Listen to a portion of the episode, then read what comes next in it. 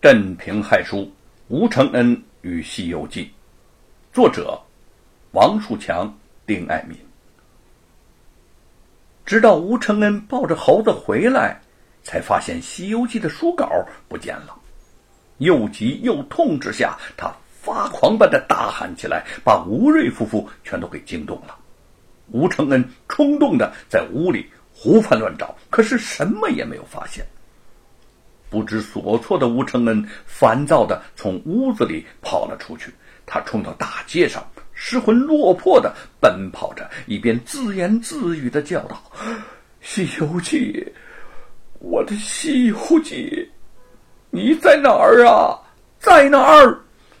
不知道发生了什么事情的路人都用惊愕的神色看着这个状若癫狂的年轻人。喂，在二总管。哎，这一向少见呐！偷盗《西游记》的贼二本想直接回到罗府去将罗鹏邀功，却在经过镇上的茶楼时被方掌柜给拦住了。这位方掌柜是一个布店的商人，平时一直对罗府很巴结。这个时候遇上了贼二，便热情的邀请他上楼去喝茶。贼二推脱不掉，只好。半推半就的跟着方掌柜上了茶楼的二楼。茶楼二楼的座位不多，显得颇有些雅致。比他们早来此处的李老夫子，此时正坐在靠窗前的座位上，慢慢的喝着茶。贼儿刚要坐下，不慎把怀里的《西游记》给掉在了地上。方掌柜急忙捡起来。捧给了贼儿，他有点好奇，哎，这贼儿会将什么书随身所带呀？于是随口就问了一句：“贼儿管家，您这是什么书啊？”你问我，我问谁呀？贼儿虽然对这部《西游记》闻名已久，却压根儿不知道这里边写的是什么。我们家老爷和少爷呀，他非要这本书不可，也不知道这里边有什么稀奇的。我呢又不认得几个字儿，嘿嘿，正好你给看看。嗨，你呀和我差不多少，这茶壶大的字儿认不了那么一箩筐。方掌柜笑起来了，咱们生意人认识那么多字儿干什么呢？只要能认得银子，他就够了。我不认字儿，这不大紧呐。这不是有识字儿的人吗？他望着旁边的李老夫子，还没等贼儿反应过来去拦住他，方掌柜已经拿着《西游记》走到了李老夫子的面前，不客气地说：“嘿嘿嘿，糟老头子，你给我看看这部书里头写的是什么。”李老夫子。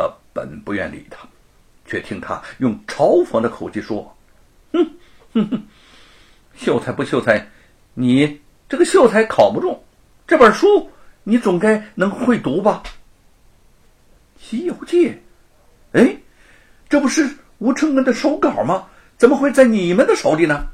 受不了激将法的李老夫子扬手接过了这本书，惊奇疑惑的打量了贼儿一眼。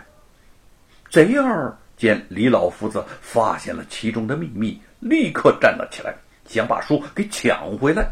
哼，老不死的，少废话，把书还给我！见贼二情急，李老夫子更加肯定这本书来历不明，定然非抢即盗。前几次罗家父子屡次不择手段的索要《西游记》之事，他还记得清清楚楚。这一次，天性这部书在他们手上的时候被自己给发现了，断断不可将此书再交给贼二。他侧身一躲，从贼二的身前让了开来。贼二从腰里拔出刀来，指着李老夫子骂道：“老家伙，你不想活了吗？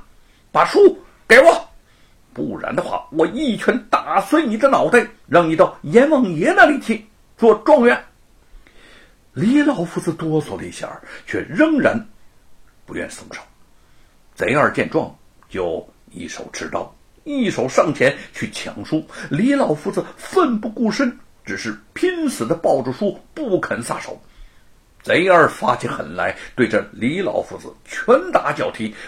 二人争抢之时，那把刀子眼看着就要冲李老夫子扎过来，他偏身向后一躲，却不想自己年老体衰，一个失足，竟不慎跌下楼去。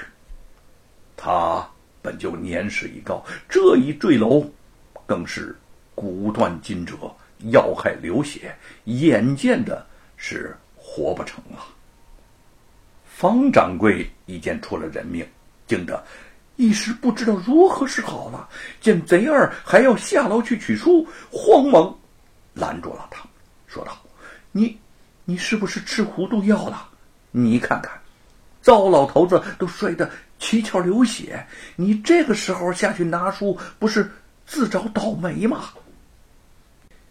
贼二还想持枪。想着自己是堂堂罗府的家庭头，谁敢抓他去见官？方掌柜这是一眼点醒了他。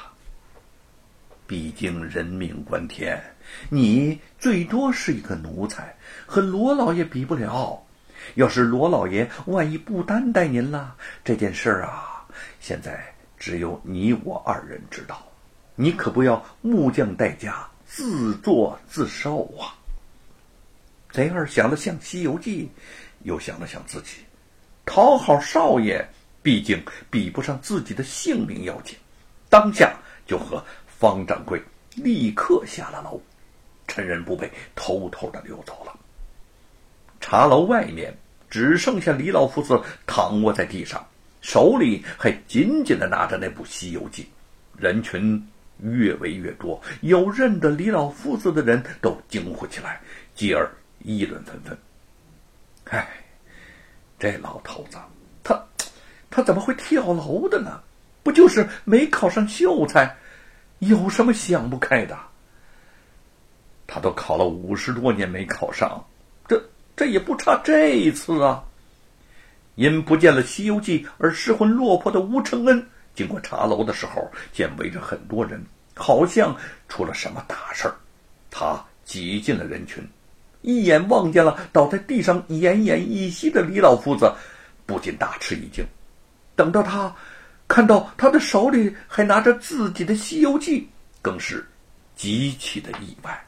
吴承恩震惊的抱起了李老夫子：“李老夫子，李老夫子，你你醒醒啊！我是吴承恩呐，你醒醒啊！”李老夫子慢慢的睁开了眼睛。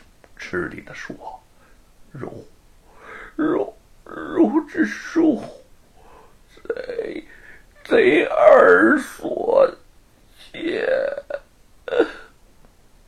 吴承恩。听到贼儿的名字，想到罗胖几次三番的所述举动，立时便全明白了。忽然，李老夫子闭上了眼睛。吴承恩。失声的唤着他，却再也没能将这位老人给唤醒过来。他拿着那部《西游记》，想着李老夫子待自己的种种好处，不禁失声痛哭。李老夫子，李老夫子，你。你是为我而死的呀，李老夫子。